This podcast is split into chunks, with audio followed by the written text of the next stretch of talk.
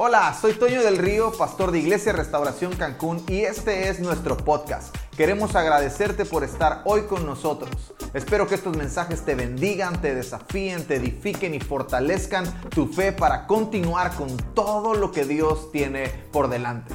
Solo dar gracias al Señor por, por poder verles y ver el crecimiento que han tenido. También somos testigos de lo que Dios está haciendo y damos gracias a Dios por sus vidas porque no solamente creemos haber sido bendición para ustedes, sino que ustedes han sido bendiciones. Para nosotros, su pastor ha sido de bendición y ya lo vamos a llevar otra vez para allá, ahora que se puede, ¿sí? Pero damos gracias a Dios por cada uno de ustedes y decirles simplemente que si el diablo pensó que nos estaba metiendo en una tumba durante la pandemia, lo único que hizo es meternos al útero de Dios para formar de nosotros los hombres y las mujeres que va a necesitar para el, avivamiento que viene, porque se viene un avivamiento, se viene una gran pesca. Así que como decía el pastor, los que se animen a mojarse los pies para recibir los peces van a sacar la mejor cosecha. Así que Iglesia Restauración, allí vamos a estar juntos, mojando nuestros pies, buscando a los peces que vienen en este tiempo poderoso de Dios.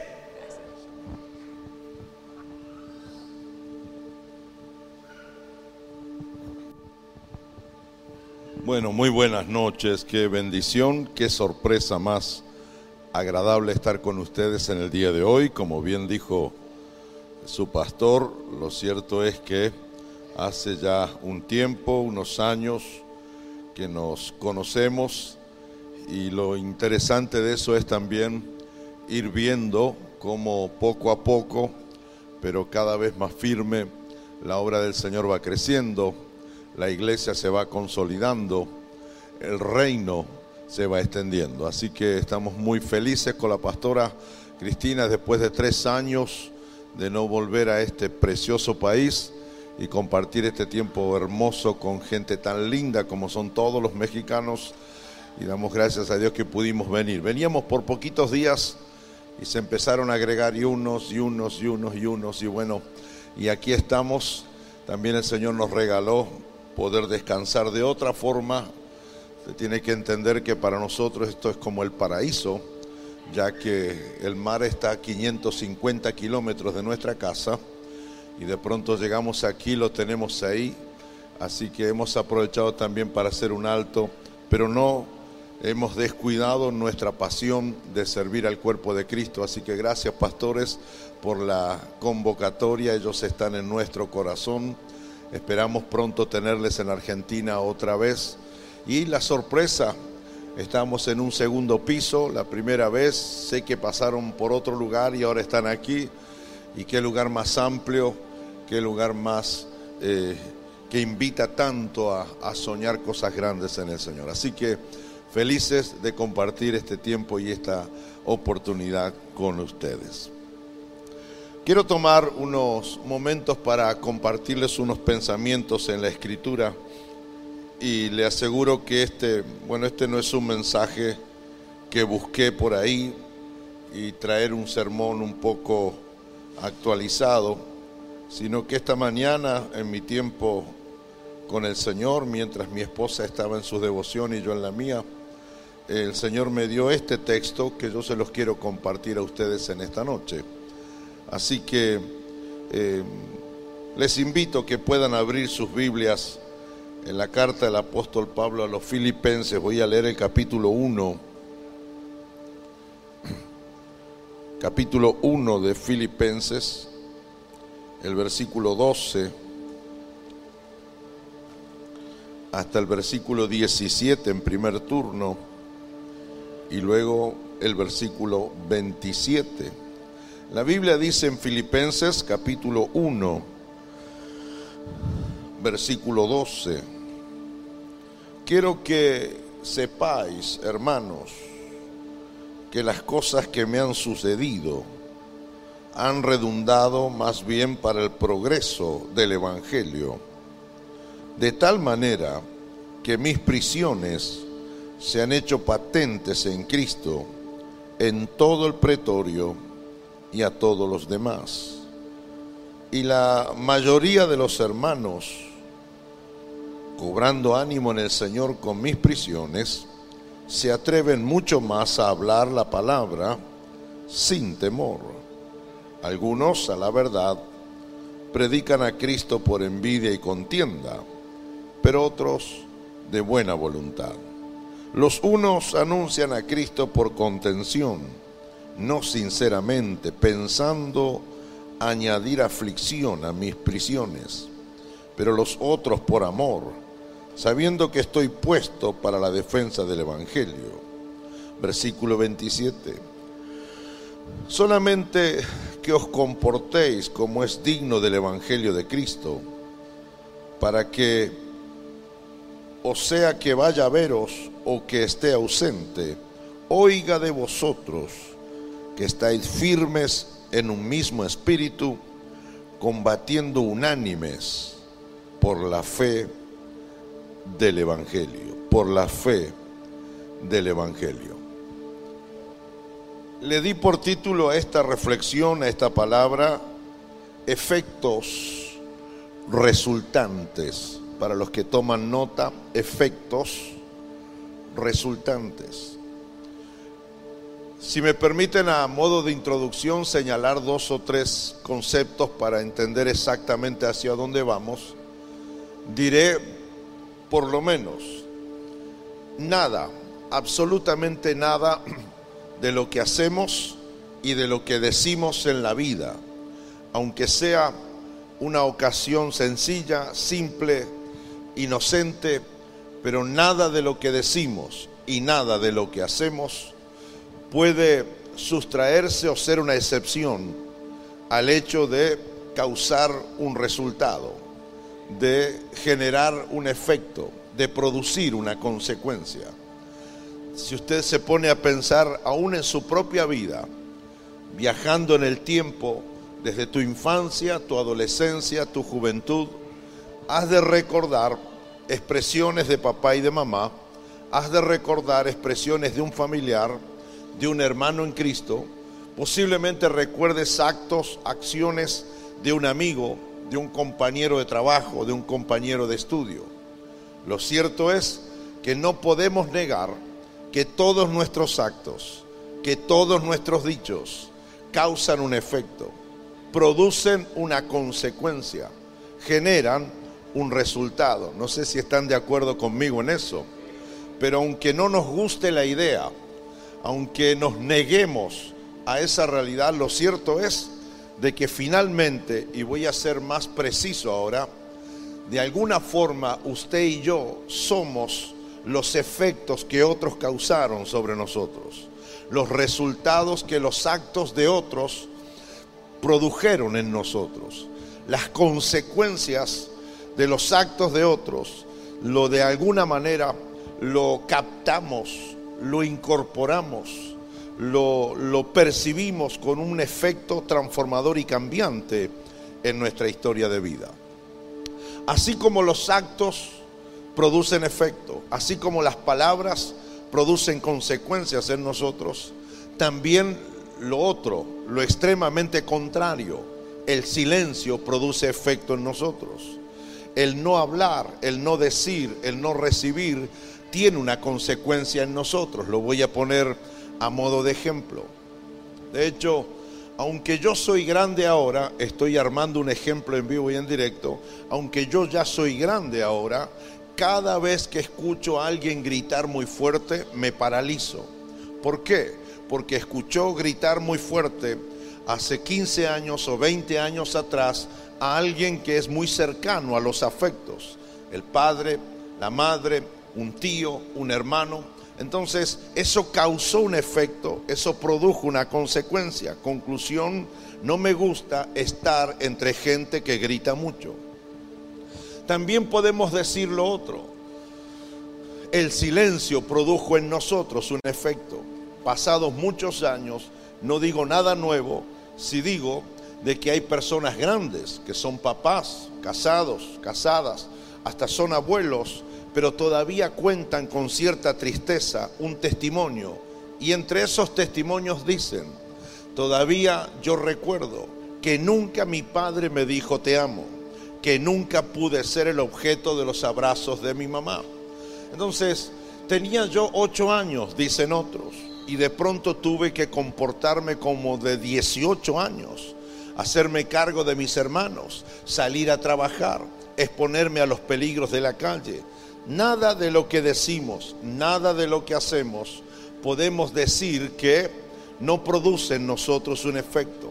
De hecho, que Cristo haya muerto por nosotros produjo consecuencias. Por un lado, desnudó, si puedo seguir, por un lado la muerte de Cristo desnudó la ineficacia del diablo, del infierno y de la doctrina del pecado, la desnuda, aunque no la acuse, la deja visible ante todos, pero por otro lado produce otra consecuencia maravillosa y eterna. Usted y yo tenemos la oportunidad de cambiar nuestras vidas, lo cual no solo nos asegura una, una presencia de Cristo en el presente, sino que también nos asegura una eternidad con Él. Dicho esto, quiero creer que ha sido suficiente información introductoria para aclarar el punto. Voy a hablarles de efectos resultantes. Algo dijo el apóstol Pablo. Algo hizo el apóstol Pablo. Algo le pasó al apóstol Pablo que produjo efectos resultantes.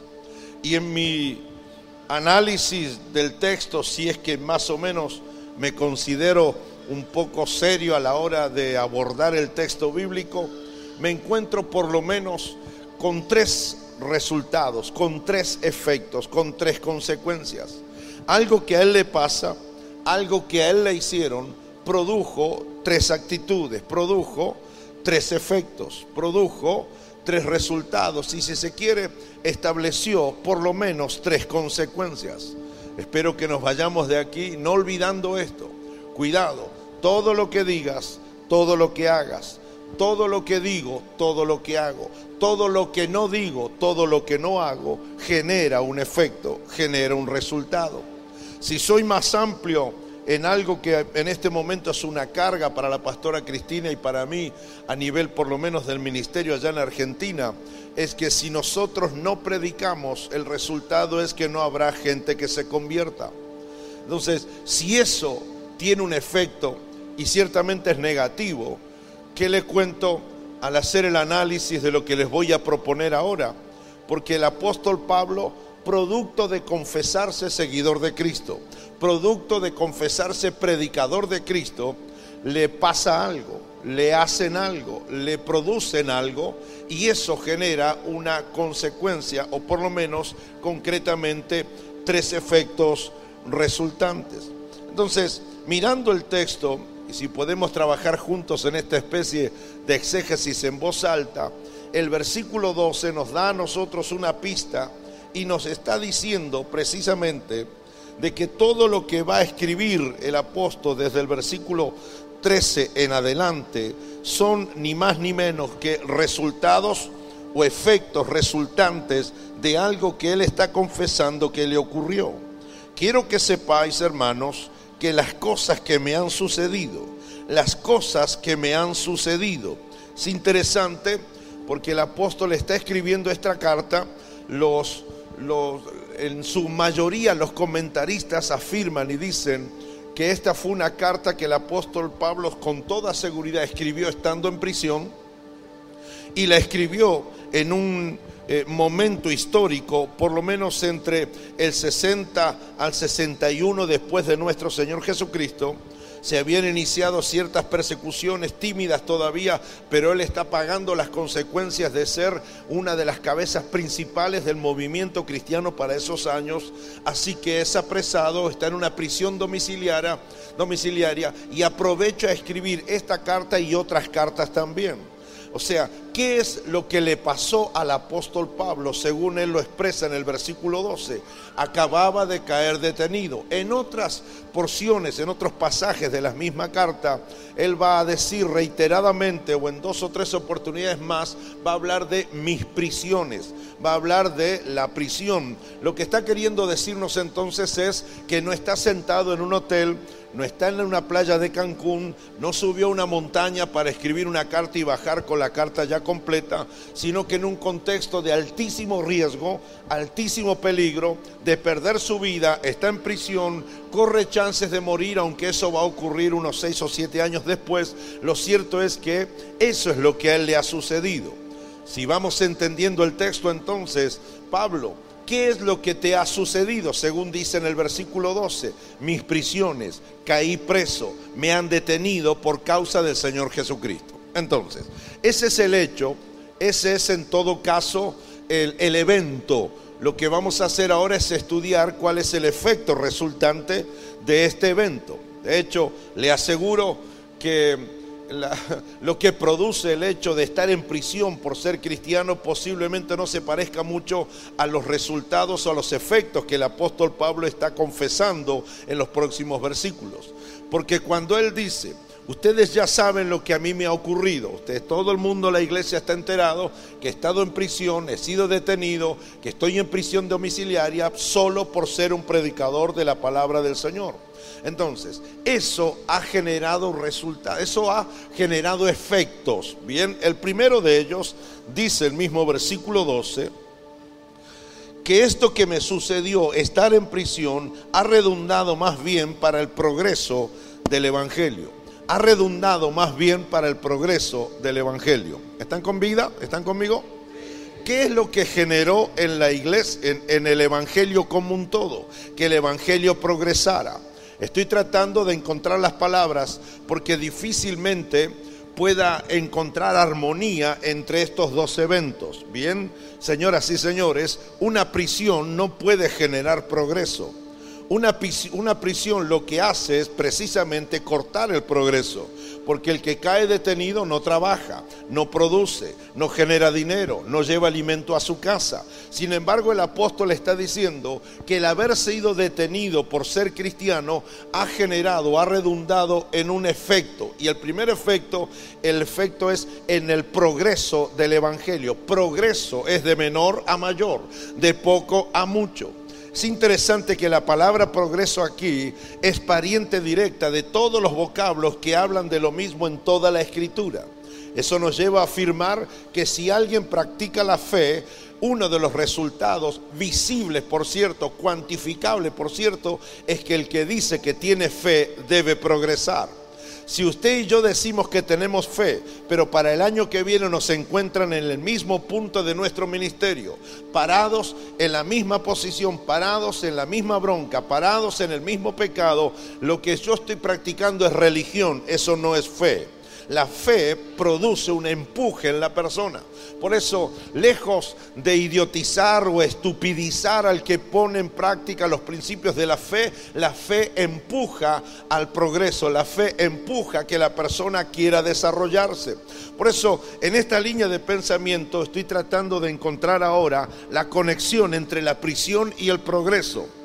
Y eso hace que, por ejemplo, en segunda línea establezca lo siguiente mi prisión ha redundado en que, el en que el Evangelio progrese, avance, es decir, crezca en el sentido que llegue a otros barrios, a otras ciudades, a otras naciones, a otras personas. Bien, el, el Evangelio progresa. Y lo primero que aparece aquí, pero está escondida detrás de la confesión del apóstol, es un asunto de prioridades. Bien, yo no sé ¿Cómo actuaríamos nosotros si tuviéramos que estar en esta prisión y tuviéramos que escribir en una carta? Menos mal que, no es Omar Herrera el que escribe a los de Filipos, porque definitivamente, posiblemente yo no escribiría eso. ¿Por qué? Porque la prioridad en la prisión sería mi vida y mi persona.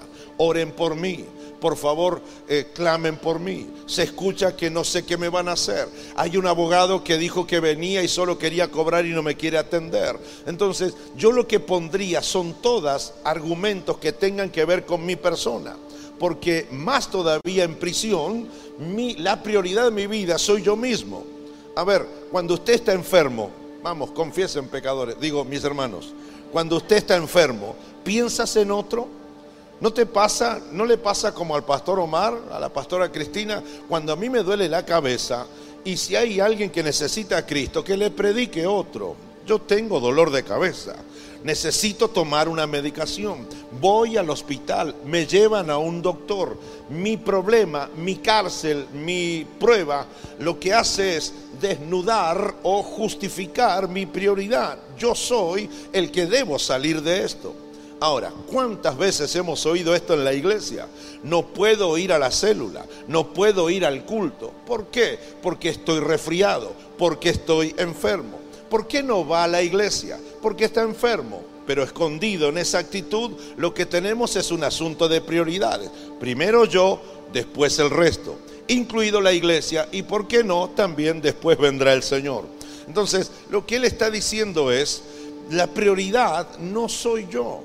No se preocupen por mí. Celebren allá afuera, aunque yo estoy aquí adentro, que el Evangelio que yo predico, y por eso estoy aquí, y que ustedes predican allí en libertad, está creciendo. O sea, lo que Pablo propone desde su prisión es un culto de fiesta, de alabanza, de exaltación, de trencitos de alabanza, de alegrías, de gritos de júbilo, no porque el pastor está preso, no porque está detenido, sino porque el Evangelio está creciendo. Una de las razones por las cuales las iglesias no crecen no es que el diablo tenga poder.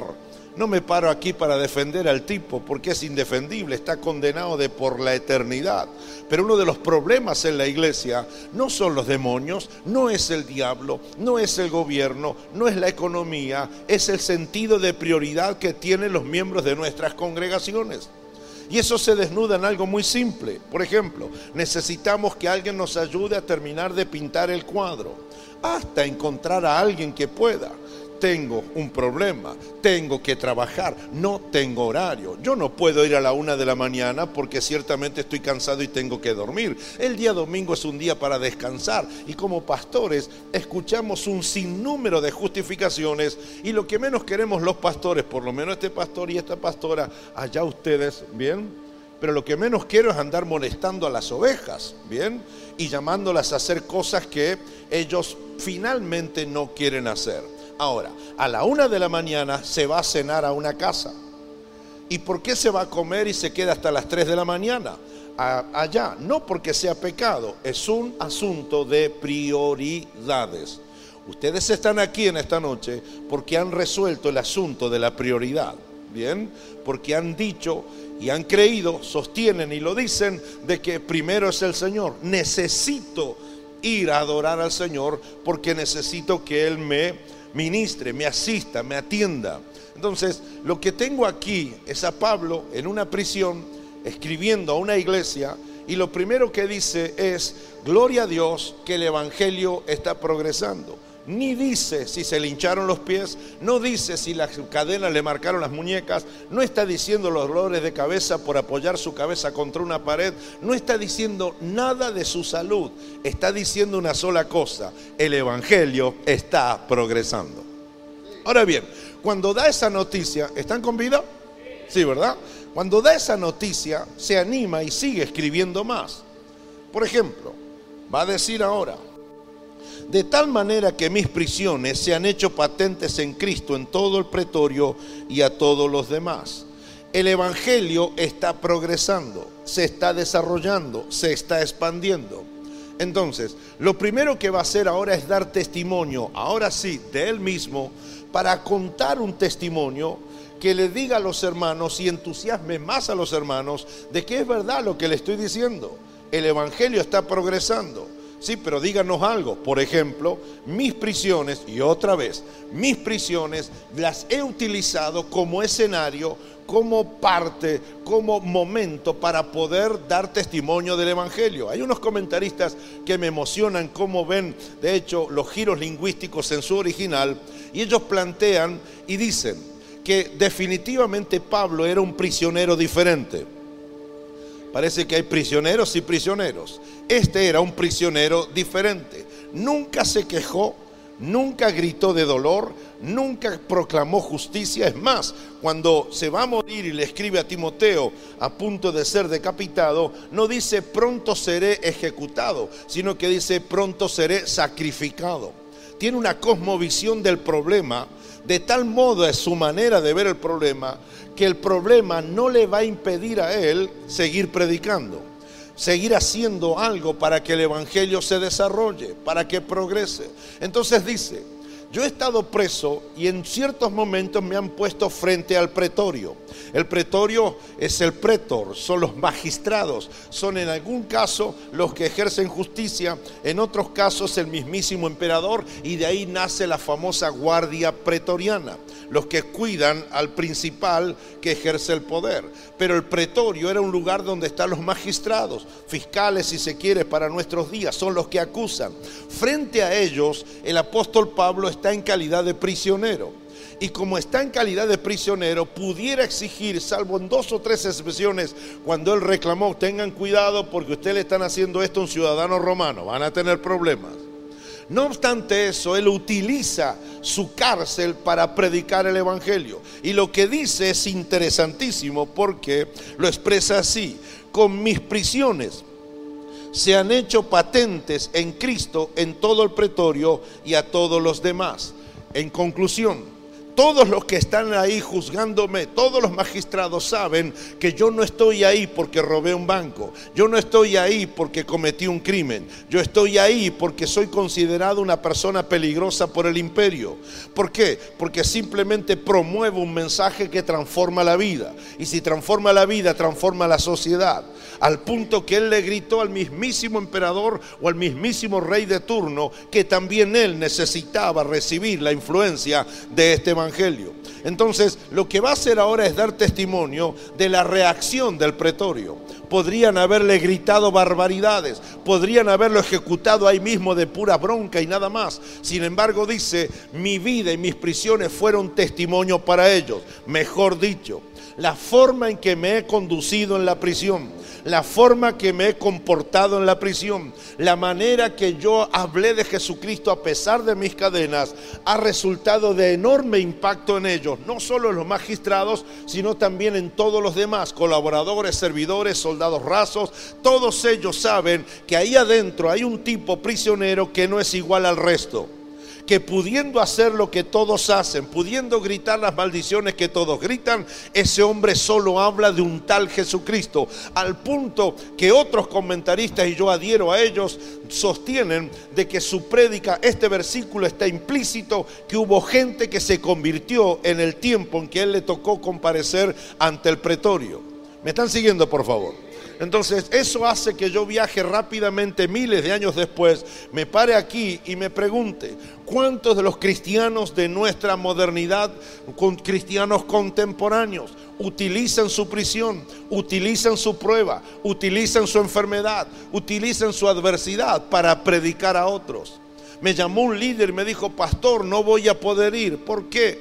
Parece que me voy a resfriar parece que me voy a resfriar y le digo al salvaje, digo a este hermano, le digo, pero si parece, entonces no estás resfriado. Bueno, pero por las dudas no sea cosa que me lo agarre allá.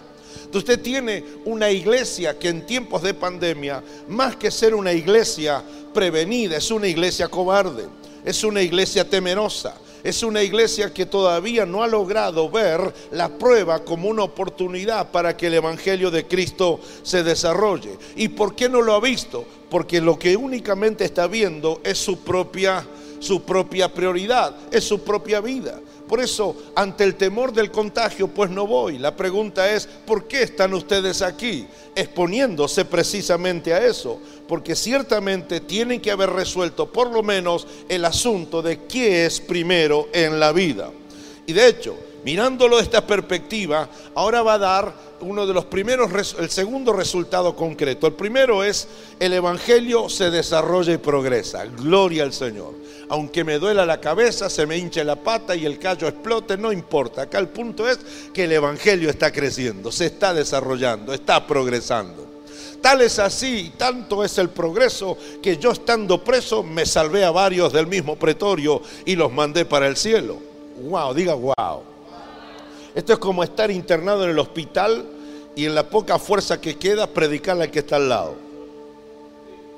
Ahora bien, Luego sigue hablando de resultados o de efectos resultantes. El próximo aparece en el versículo 14. Y la mayoría de los hermanos, fíjese si en su Biblia dice la mayoría, en la mía dice la mayoría. Si es la mayoría, estoy tremendo con mis descubrimientos, si es la mayoría quiere decir que no son todos. O sea, si son 10, 8, 9 hicieron lo que él está diciendo aquí y algunos no lo hicieron. ¿Qué es lo que hicieron los hermanos? Segundo efecto resultante de las prisiones de Pablo, versículo 14. La mayoría de los hermanos, cobrando ánimo en el Señor con mis prisiones, se, se atreven mucho más a hablar la palabra sin temor. Cuando ellos se enteran que su pastor está preso, bien, lo que uno, la mayoría, 8 de 10, lo que hacen es cobrar mucho más ánimo. Y hay dos palabras que son fundamentales en este giro lingüístico. La primera palabra es atreviéndose a predicar, atreviéndose a hablar de Cristo. Y lo segundo es atreviéndose sin miedo, sin temor. Bien, atreviéndose.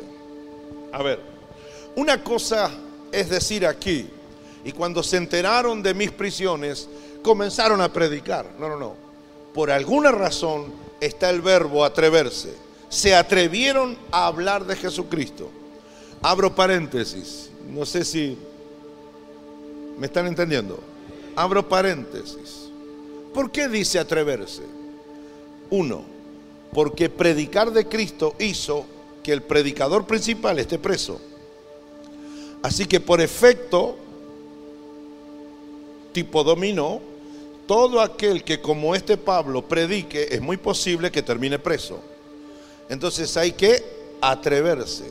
Atrevimiento implica un acto de mi parte, bien, de osadía, de irrespeto, de no pensarlo demasiado, pero me está hablando de un contexto que literalmente es peligroso para mí.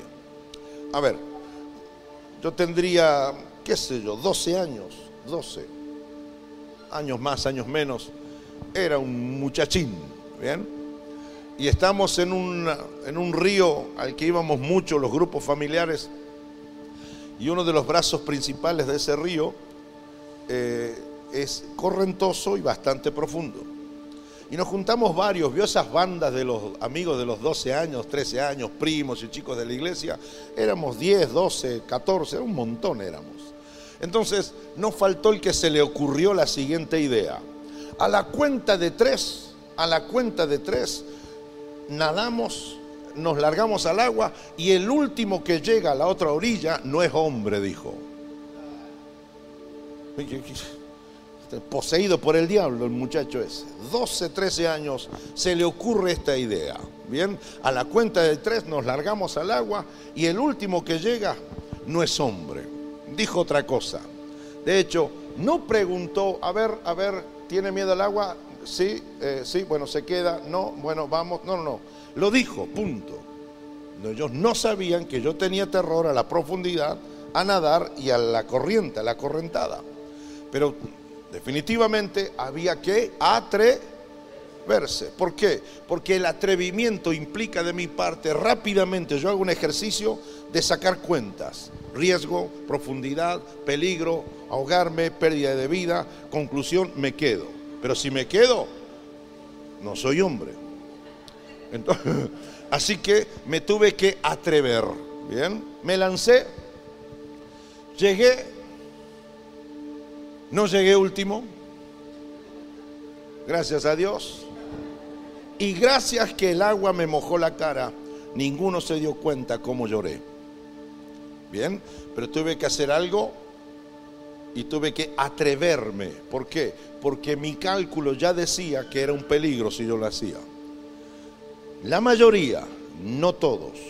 Hay hermanos que lo calculan todo y hay otros que se atreven. Bien, y estos dijeron, nuestro pastor está preso. Creo que si él está preso, nos van a venir a buscar todos nosotros, van a estacionar ahí, van a subirnos, nos van a llevar los carros. Entonces, pero una mayoría de ellos se atrevieron. Es decir, aquí el riesgo es que no hagan a nosotros lo que le hicieron a él. El riesgo es que perdamos la vida. Así todos se atrevieron. Y damas y caballeros, a hablar de Jesucristo se atrevieron y da la razón de por qué lo lograron. Sin temor, sin miedo. Bien. A ver, está claro que si algo hace el miedo es que te paraliza. De 10 de ustedes, 7 a 8 de ustedes todavía no están haciendo cosas que son un sueño sagrado de su vida y una de las razones principales es que tienen miedo. Y como tienen miedo, no se atreven. A ver, 3 de la madrugada, martes 13, día de brujas, montaña, cabaña, no hay luz, viento, ventanas, ¿bien? Le aseguro que si usted quiere ir al baño a las 3 de la mañana en la cabaña y usted está solo allá arriba y sin luz, no irás al baño. Le pedirá al Señor continencia o lo que sea, pero irás recién cuando después que después que bajes la, la frazada o la sábana veas el primer rayito de luz. No te atreverías a poner un pie en la cama porque imaginas tus fantasmas. Una mano larga con uñas gruesas y largas que te agarra, que te mete para abajo, te mete y si estás en el baño te hunde en el inodoro hasta el mismo hasta el mismo Averno, el lugar donde habitan los demonios, el miedo. ¿Sabe qué es el miedo? Es una construcción personal y mental.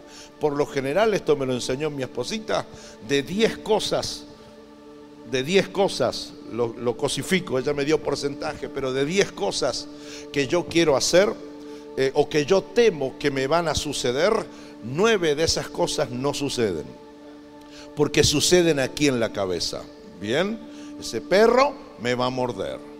Esa cucaracha me va a saltar al ojo. Ese sapo me va a perseguir y me va a morder los tobillos. Bien.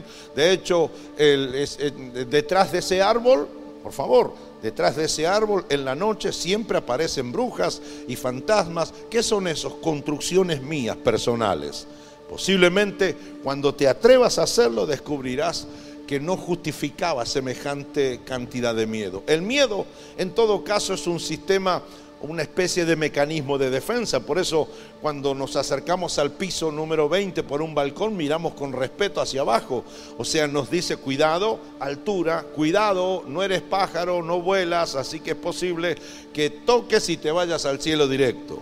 Bien, el miedo lo que hace es cuidarme en ese aspecto pero esto es lo que quiero resaltar. Recta final de esta palabra en esta noche. Bien, el efecto resultante, el primero es, estoy prisionero, pero no mido mi prioridad. Aquí lo que importa es el Evangelio y está progresando. Lo segundo es que una mayoría de hermanos, algunos tuvieron miedo, entonces, no, no, no, yo no predico, no sea cosa me toque la puerta y el emperador me lleve preso, pero otros se atrevieron, salieron a las 3 de la mañana el martes 13 cuando las brujas andan en la escoba, salieron sabiendo que podían ahogarse, sabiendo que podrían perder la vida, se atrevieron. Y para atreverse hay que perder el miedo, o sea, hay que dejar de construir fantasmas en nuestra cabeza y darle una entidad que ellos no tienen. El último tramo de los efectos resultantes de la prisión de Pablo aparece en el versículo 15. Algunos, claro, todos se lanzaron a predicar, pero él va a hacer una separación. Hay tres grupos. Unos, unos se pusieron a predicar por envidia. Hello. Otros por contienda. Otros por amor. De hecho, si yo hubiera estado al lado de Pablo cuando escribe esto, le habría dicho, perdón, perdón, ese párrafo no va. Es decir, quédese con lo positivo. ¿O qué? El, el, Evangelio está progresando. No diga otra cosa, va a desanimar a la poca gente que queda. No digas eso. Sin embargo, él lo dice. Tengo que ser honesto de que de todos los que se lanzaron a predicar a una temor o sin el temor de que pudieran perder su vida, hay tres personajes, hay tres tipos de predicadores de la iglesia. Los primeros son los que predican por envidia. Hello. ¿Están aquí? Yo digo, ¿what? Así dice mi esposa. ¿What? Diga conmigo, ¿what? Predican por envidia. ¿Qué es la envidia? La envidia hace que uno quiera ser lo que el otro es, que, el otro, que uno tenga lo que el otro tiene que uno alcance lo que el otro alcanza. Y como no lo tengo, no lo soy, no puedo serlo, entonces lo envidio. No hay envidioso que le desee el bien a alguien. O sea, cuando unos hermanos de allí se enteraron que Pablo está, Pablo está preso, míreme aquí por favor, ellos pensaron en su motivación interior. Esta es la mía entonces, para predicar más que él para afectar más que él. Si él habló al pretorio, yo le predico al emperador. Yo tengo que hacer algo que supere a este que dicen que es el mejor predicador que había nacido para esa época. Predicar por envidia. Lo peor viene ahora. Están otros que predican por contienda, contienda, con tensión tensión con lo que hago. O sea, predican porque algo no tienen resuelto con una persona. Entonces, si usted se pregunta a veces, ¿por qué en YouTube? ¿Por qué en redes sociales aparecen tantos predicadores que le pegan duro a otros predicadores? ¿Y por qué dirá? Porque algunos predican porque envidian a otros y otros predican para contender, para pelear, para descalificar al otro. La predicación de contención es, es predicación por pelea. Lo que busca es la descalificación y eventualmente la eliminación del predicador que está sonando. Entonces, lo que está planteando Pablo es muy fuerte. Y de hecho, tratándose de que él está en prisión, me da cierta pena. Y si encontrar alguno de los contenciosos, y si es que está en el cielo, cuando vaya para allá, y si es que entraron a último momento, voy a hablar con algunos. Muy flojo lo tuyo, qué vergüenza lo tuyo. Tenés a tu pastor que está enfermo y que está preso y que no sabemos si va a salir y aprovechar la oportunidad para usar el púlpito y mostrarte de que sos mejor que él que predicas mejor que él. Que si él dice irribiricamba, usted dice irribiricamba, lava, lava, irricamba. O sea, que usted habla más en lenguas que él, que usted tiene más visiones que él. Y no solo que a veces no, no lo dices elípticamente, sino que lo das directamente, vas en contra de la persona. Bien, entonces, de hecho, la pastora Cristina, 38 años de pastorado, 40 de predicadores, les puedo asegurar de que este versículo es una parte dolorosa en nuestro ministerio. Que nadie, hay muchos que no predican para que el Evangelio progrese, sino para mostrar que es mejor que el otro. ¿Se da cuenta? Cuando uno no resuelve el asunto de la prioridad, no resuelve el asunto de su identidad. Pablo dijo, a mí no me importa si yo me muero, a mí lo que me importa es que el Evangelio está progresando. Bien, porque él tenía resuelto ese asunto de identidad y prioridad.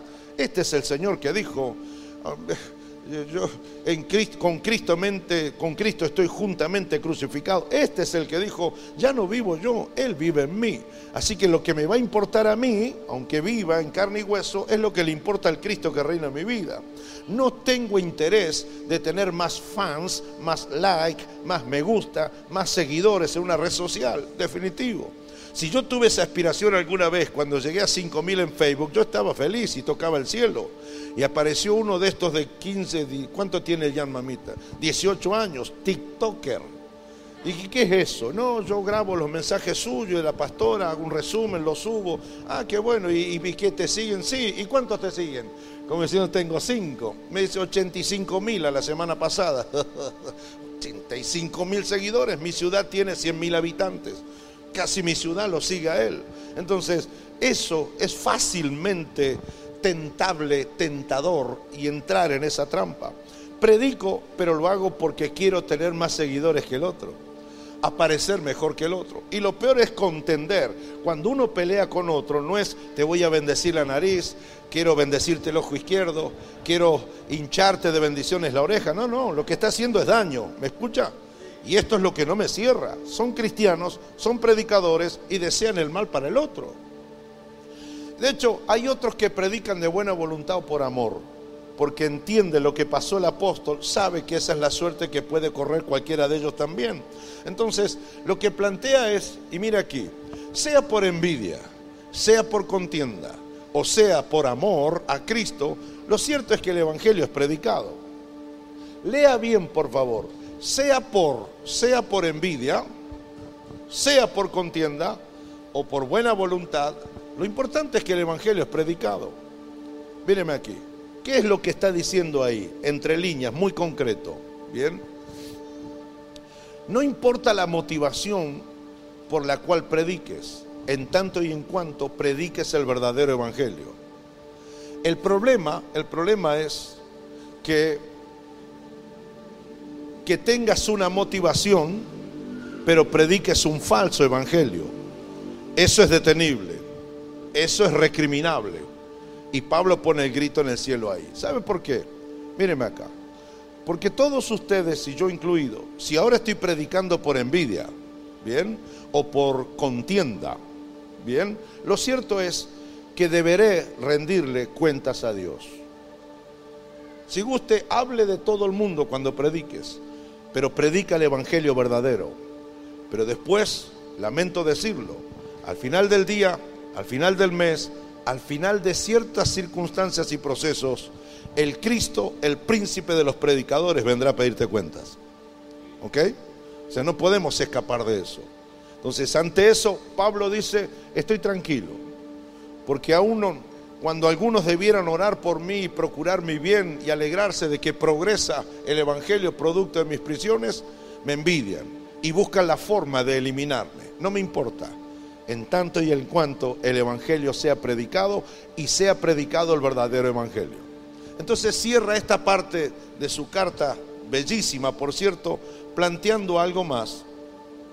Y aparece en el versículo 27. Y yo termino. Solamente que os comportéis como es digno del Evangelio de Cristo. ¿Me miran?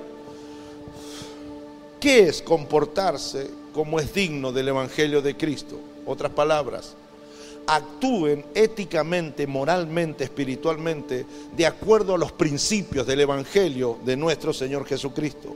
Vivan de acuerdo a lo que dicen creer. Bien. Pero Él va a dar dos o tres cosas concretas. Si uno pregunta, Pablo, ¿qué es vivir de modo digno, de acuerdo al Evangelio de Jesucristo? Él lo responde y dice así. Uno, que estéis firmes. Dos, que estés firmes en un mismo espíritu. Y tres, combatiendo unánimes por la fe del Evangelio. Estar firmes, estar unánimes y unidos, combatir por la fe el Evangelio. Entonces, más allá de todo esto, resumen de esta primera parte de la carta, resumen de mi predicación y espero no haberlos aburrido en este encuentro de reencuentro que hemos tenido después de tantos años. Pero lo que plantea el apóstol es fuerte. Hay efectos resultantes. Ahora el desafío a modo de conclusión nosotros es cuál de estos tres efectos nos identifican a nosotros. Bien, porque él fue preso y esa, y esa prisión provocó que predicara la misma presión y, y agarró varios para llevarlo a los pies de Jesucristo. Y esa era su alegría aunque esa no era su necesidad inmediata como hombre, como cuerpo enfermo, dolido, abandonado. No pensó en él, mi prioridad no soy yo, sino que es el Evangelio del Señor. Y mientras yo estoy vivo y vivo en la prisión, aprovecho esto para llevarme a unos para el cielo. Bien, el primer efecto es el progreso del Evangelio. Así que el segundo efecto es que no todos, la mayoría de los que están aquí, me gustaría decir que todos, bien, se van a atrever más a hacer cosas que por miedo no han hecho, a dejar de ser tan calculadores para ser más atrevidos, más, más osados, más lanzados, para hacer cosas no por el placer de hacerlas, sino ubiquémonos en contexto, para hacer cosas que tengan que ver con el progreso del Evangelio de nuestro Señor Jesucristo. No sé si ustedes lo escucharon a su pastor, pero él dijo algo y les puso la soga al cuello a todos. Cuando dijo, y me la va a volver a recordar, cuando alguien hace lo que nadie hace, ¿bien? Cuando alguien se anima a hacer lo que nadie está haciendo, hay una diferencia entre lo que disfruta y lo que otros siguen soñando. Tenemos un dicho medio parecido. Cuando una iglesia en la ciudad hacen lo que ninguna quiere hacer, esa iglesia se queda con todo. Porque el atrevimiento te pone en tierras que por miedo nadie quiere descubrir. ¿Sabes? Anímate a hablarle a tu compañera de la universidad. Quizás, quizás no sea verdad que se van a burlar de ti. Quizás la verdad escondida, implícita, es que está esperando que alguien le hable de esperanza, que alguien le dé un mensaje que le pueda cambiar la vida. Entonces, no pueden ser los calculadores los que van a disfrutar de los beneficios que solo van a disfrutar los atrevidos. Pero no seas atrevido de mal educado, no seas atrevido de faltarle el respeto a alguien, no seas atrevido de gritarle a tu papá, a tu mamá, no seas atrevido de decirle cosas a tu pastor, a tu pastor, no, no, sea atrevido allá afuera, donde el río es profundo y correntoso y nadar puede ahogarte, atrevidos allá, cuando todos reclaman prudencia, cuando todos dicen tranquilos, inclusive algunos cristianos para vergüenza nuestra se quedan y desaparecen de las filas del Evangelio por los miedos y los temores que tienen, los atrevidos contarán testimonios que inspiran el día de mañana. Ese es el otro efecto resultante. Y el otro efecto resultante es que la gente empezó a predicar. Y Pablo le llega la noticia, prisionero todavía, me apena enormemente pero mientras estudié los sermones que predicaban, me di cuenta que predicaban el verdadero evangelio. Claro, su motivación escondida es por la envidia de lo que yo genero. Es porque quieren ser mejores que yo, por eso me pelean y me desacreditan ahora estando yo en la prisión. Pero que no sea en cuenta eso. Lo importante es que el Evangelio es predicado y la gente se está salvando. Y el envidioso y el peleador rendirá cuentas al Señor, a Dios en algún momento, pero lo cierto es que el Evangelio es predicado. Y el último efecto resultante tiene que ver con la vida de la iglesia. Es decir, por favor, manténganse firmes, manténganse firmes. Míreme aquí, estar firmes parece ser que no es un estado o un resultado de una especie de golpe de suerte. Bien, estar firme o no estar firme como está planteado en este texto, es una decisión personal. Bien, si usted quiere llorar todo el día, nadie se lo va a impedir. Si usted quiere llorar un poquito y reír mucho en el día, nadie se lo va a impedir. Si usted no quiere venir al servicio el domingo, nadie le va a decir que no. Bien, porque somos el resultado de las decisiones que tomamos. Pero después no te quejes los efectos resultantes que tus decisiones produzcan. Esta gente, esta gente entendió el mensaje de parte de su pastor que les mandó WhatsApp estando en prisión. Lo entendieron. Por eso Pablo cierra el concepto y dice, manténganse así como están, firmes. ¿Qué es firmeza? Precisamente el que se atreve a perder sus miedos y hacer lo que por miedo jamás podría hacer, es alguien que se afirma es alguien estable, es alguien parado en un fundamento sólido. Manténganse firmes, pero no se mantengan firmes peleados los unos con los otros. Manténganse firmes, pero un ánime entre los unos y los otros. El contexto es de persecución, el contexto es de amenaza, de prisión, de condena, de muerte. Así que nada de andar partiendo el cuerpo más de lo que pudiera estar. Manténganse firmes, pero firmes en un solo ánimo junto con el otro. Porque firmeza 1 más firmeza 2 más firmeza 28 más firmeza 500 da por resultado un bloque imposible, imposible de romper. Por eso manténganse firmes en esta verdad, en esta fe y cierra diciendo, combatiendo también por la fe del Evangelio, combatiendo. Pablo no dijo, manténganse firmes como estaban esperando los 120 la llegada del Espíritu, ¿se acuerda? Escondidos en un aposento alto. No, no, no. Él dijo, firmeza, arreglen sus temas entre ustedes, manténganse unidos, más unidos que nunca, brazo con brazo, hombro con hombro, y presenten un bloque, y un bloque que sea una especie de combate en esta batalla por predicar el Evangelio de la fe. ¿Qué está haciendo el pastor desde la, desde la prisión? Enloqueciendo a sus ovejas. Lo que está diciendo, ustedes son peor que yo ustedes son más peligrosos que yo, porque yo estoy solo, ustedes son un montón. Si ustedes se unen y tienen un solo ánimo y la única decisión es vamos a hacer que el Evangelio progrese, no habrá imperio que pueda detenerlo. Y usted y yo estamos aquí porque hubieron Pablos y anónimos hace muchos años en la historia que se animaron a mantenerse firmes en su creencia, se atrevieron a hacer lo que otros no hacían, vencieron sus propios miedos, sus propios temores, sus propios terrores y la cosecha del Evangelio fue tan abundante que es imposible imposible hoy eliminar el cristianismo de la faz de la tierra. ¿Por qué? Porque todavía el efecto resultante de mensajes de este tipo se mantiene vigente y sigue haciendo su obra en nosotros. Porque así cuando hay tres miedosos que se quedan, hay siete atrevidos que quieren lanzarse a nadar a las aguas donde el peligro apunta y donde el peligro puede hacerme perder la vida.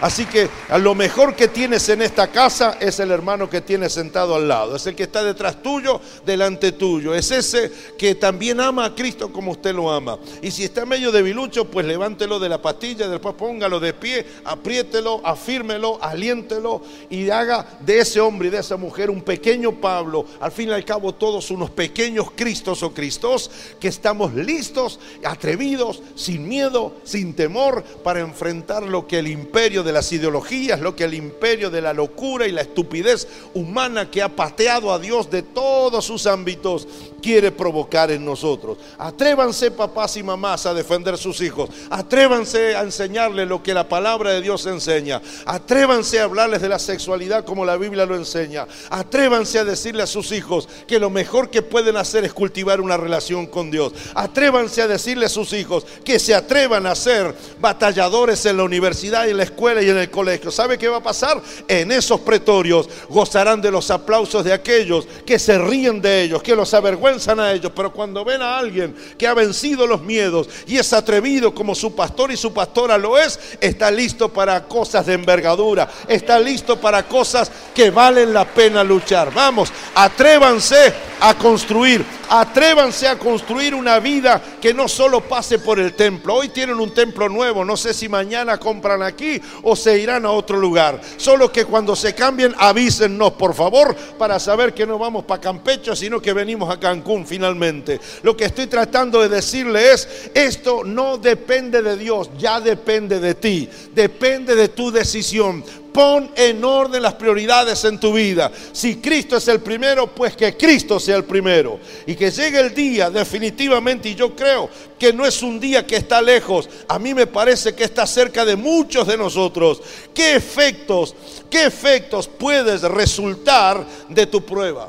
¿Qué efectos puedes generar de tu enfermedad? ¿Qué efectos, qué consecuencias puedes transmitir cuando estás pasando tu noche más oscura? Pablo lo dijo, lo escribió y se los acabo de predicar. Así que, ¿qué puede suceder en otras personas si a pesar de tu prueba, a pesar de tu crisis, a pesar de tu enfermedad, a pesar de la controversia, priorizas a Cristo y priorizas el Evangelio? Te aseguro que te traes dos o tres más a los pies del Señor Jesucristo. Por eso ¿por qué predicarías la palabra? Puedes hacerlo por envidia, puedes hacerlo por, por pelea o por contienda o puedes hacerlo por amor. Y si lo haces por amor, por amor amarás al que está a tu lado, a tu derecha, a tu izquierda. Si lo haces por amor, conformarás un bloque imposible de detener. Si lo haces por amor y sin miedo, que se prepare el diablo y la sociedad. Porque Iglesia Restauración es una iglesia peligrosa. Porque se ha dado cuenta que esto ya no es de religiosos, domingueros, calientabancos de fin de semana, sino que esto es una palabra de Dios que lo hace en vida allí afuera. La gloria sea para el Señor, porque al cabo de un año estarán celebrando el resultado de los atrevimientos a los que se van a lanzar ahora. Lo creo, lo creemos, lo gritamos en el nombre poderoso de Cristo Jesús nuestro Señor. Alguien diga amén. Amén. Muchas gracias, Dios. Esperamos que estos mensajes te hayan inspirado, te hayan desafiado, hayan animado y hayan fortalecido tu fe para todo lo que tiene el Señor por delante para ti. Nos vemos en la próxima.